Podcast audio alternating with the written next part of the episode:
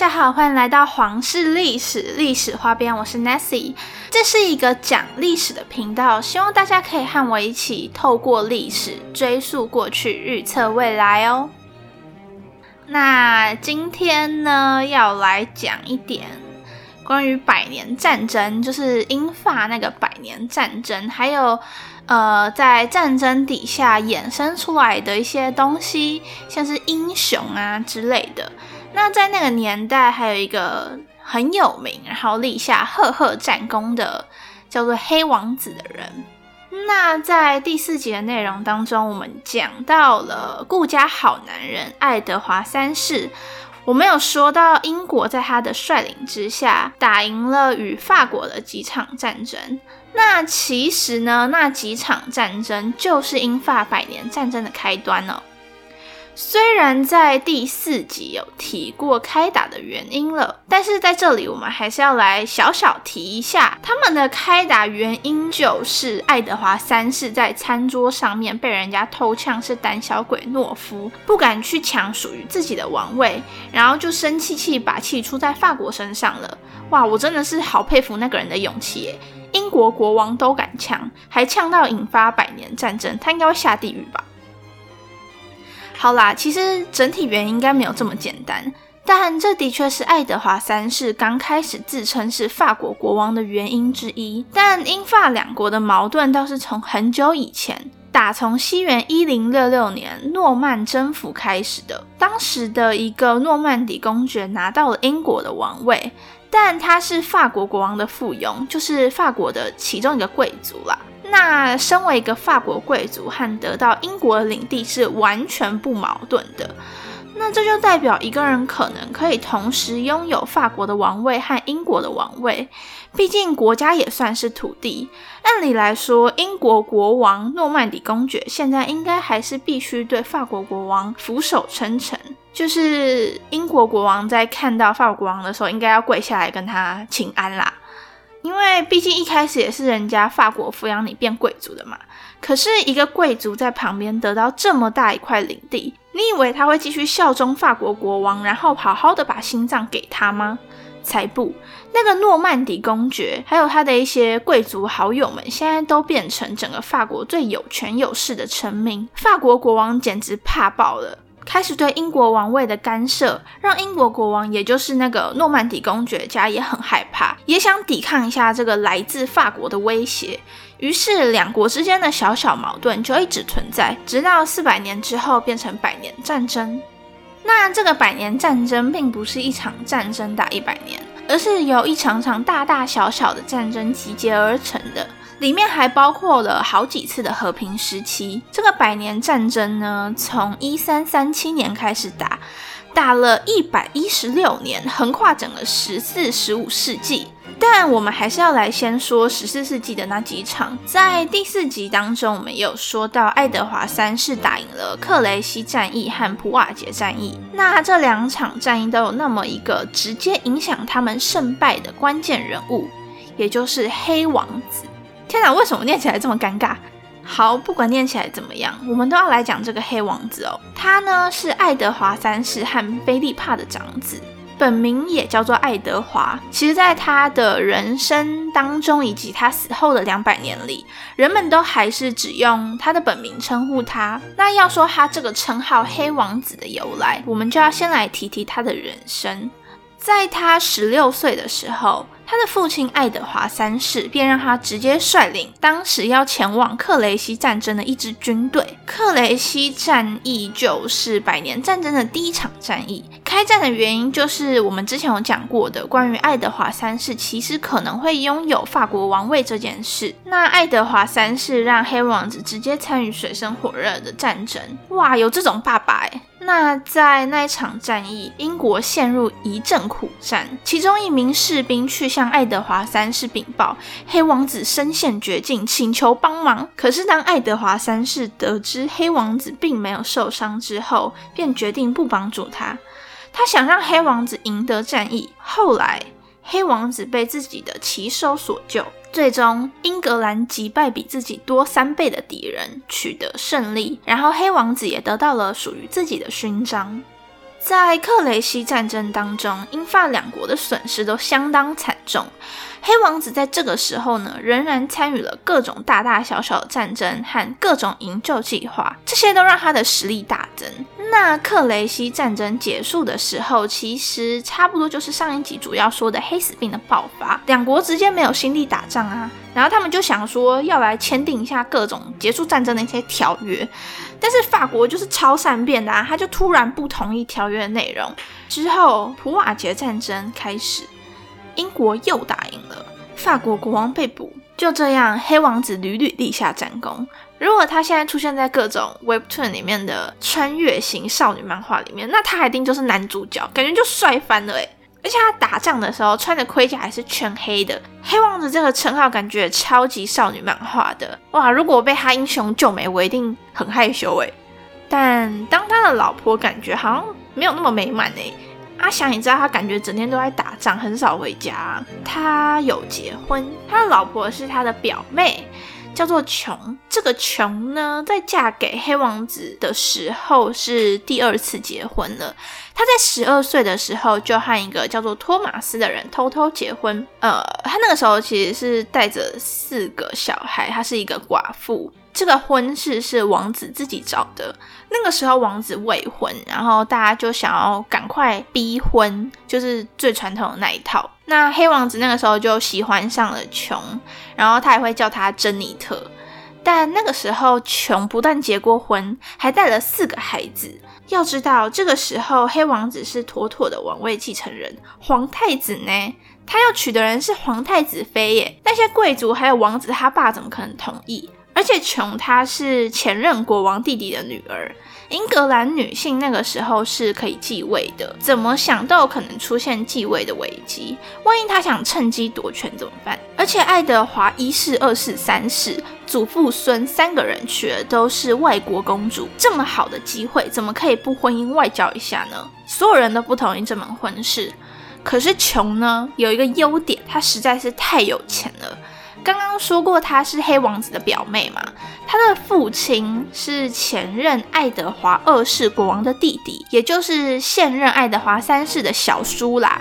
那国王的儿子、弟弟兼小叔，诶，超有钱的好吗？而且他又不用打仗，不用负责人民。然后他死了，对，穷他爸死了，所以财产就全部给穷。那经过这一点，爱德华三世就同意了。对你没有听错，黑王子他爸同意国家未来的王后要给这个穷当。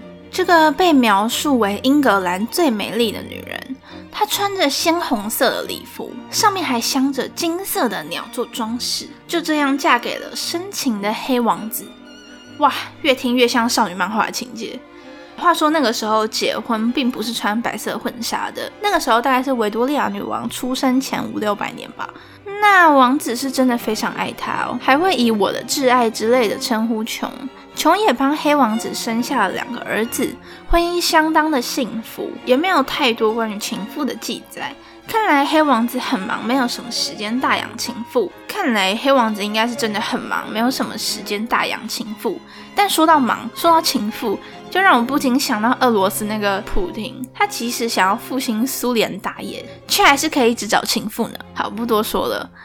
那后来，黑王子又再次参加大战，也就是西班牙战役。这个战争真的是有够难打。虽然英格兰最后还是打赢了，但是黑王子现在全身都是伤，还重病躺在床上。可是身为一个皇太子，他的活动还是很多啊。那怎么办？那就只好让他的妻子代表他。一开始，琼是相当不愿意参与任何政治活动的，但参加还是得参加，毕竟老公都重伤躺在床上了。那这些参加的经验为琼日后有着非常深刻的影响。琼在参加活动的时候，认识了相当多重要的宾客贵族。在一三七一年的时候，黑王子的长子爱德华去世了。黑王子真的是有够伤心，他的健康状况越来越恶化，而爱德华三世这个时候也非常老了，健康状况也不是很好。但黑王子是在爱德华国王以前去世的，那再过几年，爱德华三世也去世了，只留下黑王子的二儿子理查继位。那从英格兰的角度看，黑王子可能是一个大英雄哦。可是，在其他国家的角度看来，可能就不是这么一回事。有许多关于黑王子在打仗的时候相当残暴的传言，男人、女人或是孩子，他都杀。即使他们跪地求饶，黑王子仍然只有一个字：杀。虽然后来那些孩童、女人的死亡人数是没有被证实的。但黑王子的确有可能在战场上是一个见到人就杀的战士，但我其实完全可以理解黑王子在战场上有可能是一个疯子，或是什么杀人强迫症之类的。毕竟他十六岁就开始指挥军队，而且是战争诶，第一场战争，第一场指挥军队就参加克雷西，哇，感觉就有够可怕。你十六岁的时候在干嘛？哇，我十六岁的时候还在抱怨学校的上课时间太长诶。那黑王子他一定经历过自己的战友上一秒还和自己说说笑笑，讲一些有的没有的，过两天就发现人没了的这种事，而且他可能还经历过很多次。他也知道在战场上面，无论是看起来多么手无寸铁的普通女人或小孩。都很有可能变成之后的威胁。他一定也看过很多心软导致全军覆没的故事。反观现在的乌俄战争也是，你们一定都或多或少在新闻上或是报纸、社交媒体上面看到关于乌俄战争各种老弱妇孺伤亡的情况。只要是战争，就一定会有残忍的事发生。让我们一起祈祷战争赶快结束。那讲了这么多黑王子的故事，他的称号到底是哪来的？我们还没说。对于这个称号呢，其实有两种解释哦。第一种是来自他自己的习惯，他在比武或是各种类似的场合当中，会将原本自己拿着的代表皇家的文章放在旁边，就是原本的皇家勋章放在旁边，换成另一个是有三根白色鸵鸟羽毛的黑色和平盾牌。就是一个黑比较黑的勋章啊，有可能是因为这个原因，大家才会叫他黑王子。这是第一个。那第二个是法国人当时很习惯称呼残忍的指挥官为黑野猪。那后世总不能真的叫他黑野猪吧，有够难听的，所以后世才改成黑王子。但也是有可能只是单纯因为他穿全黑的盔甲打仗，那其他军人不都个个银战士、黑战士、灰战士？那关于百年战争，其实一开始爱德华提倡这种骑士精神是相当备受赞扬，甚至有许多作品都特别赞颂他与骑士这种荣耀，显然能够迷惑所有的人，为了国家去献上自己的生命，以荣耀当成理由，人民将会为你做所有的事。那在后世，许多人开始相当不赞同这个理论哦，因为战争本身就是杀戮，是掠夺。即使你用再冠冕堂皇理由，用再美好的借口去迷惑人民，都无法忽略这个事实。何况我们都已经看到了，英国在爱德华三世的统治下，虽然赢了好几场战争，可是他们还是付出了相当惨痛的代价，巨额的负债，战士的伤亡。连黑王子都可以说是因为战争而死的，这样真的值得吗？好，那说完这么严肃的话题，我们聊一点相对轻松的。好了，相信很多人都在一些旅游杂志上面或是旅游的书籍上面听过，如果你去英国玩，不可以比耶这个手势。原因是因为在英法大战的时候，英国很厉害的地方是他们的弓箭，英国有相当多的弓箭手，而且都很厉害。那如果有法国人逮到英国人，第一件事情就是要切掉他们的食指和中指两只，这样就能确保他们没有办法使用弓箭。所以我说，到底为什么不直接杀掉比较快？那到后面就演变成一种嘲讽哦。但其实事实上并没有太多的史料记载，法国人会真的切掉他们抓来的英国人的手指。也没有当代的资料表明，英国弓箭手向法国人举起他们用来拉长弓的手指是一种侮辱，所以这个应该真的只是一种传说。那你可能会好奇，如果你真的在百年战争当中被俘虏，到底会发生什么事？你也许读到过囚犯被扔进地牢坑里，被束缚镣铐，各种折磨的故事，但其实我们很难真的去找到关于他们的消息啦。因为一般来说，下层人物的声音是很少有机会出现在我们的资料当中，因为死去的囚犯是没有声音的。因此要看到并完全掌握他们所处的惨淡情况是相当困难的。那在这个年代，还有一件相当有趣的事情值得我们去讨论哦。就是当时一三四零年的凶杀案几率特别高，也有很多历史学家都专门去研究这件事情，也发现当时凶杀案的比例大约是今日的十倍之多。在一三四零年代，凶杀案约为每十万人当中就有一百一十人，可是，在二零一一年的英国，这个比例变成每十万人当中会有一人是凶杀案。那为什么当时暴力会这么盛行呢？因为在那个年代，一个人的荣耀是非常重要的，那暴力就会被认为是某种传达信息的手段。例如，如果你砍掉一个女人的鼻子，大多数的人都会认为是那个女人通奸。那这样的讲法显然非常的不公平。你都砍掉别人的鼻子了，还在这边说什么东西啊？尤其是从十四世纪开始。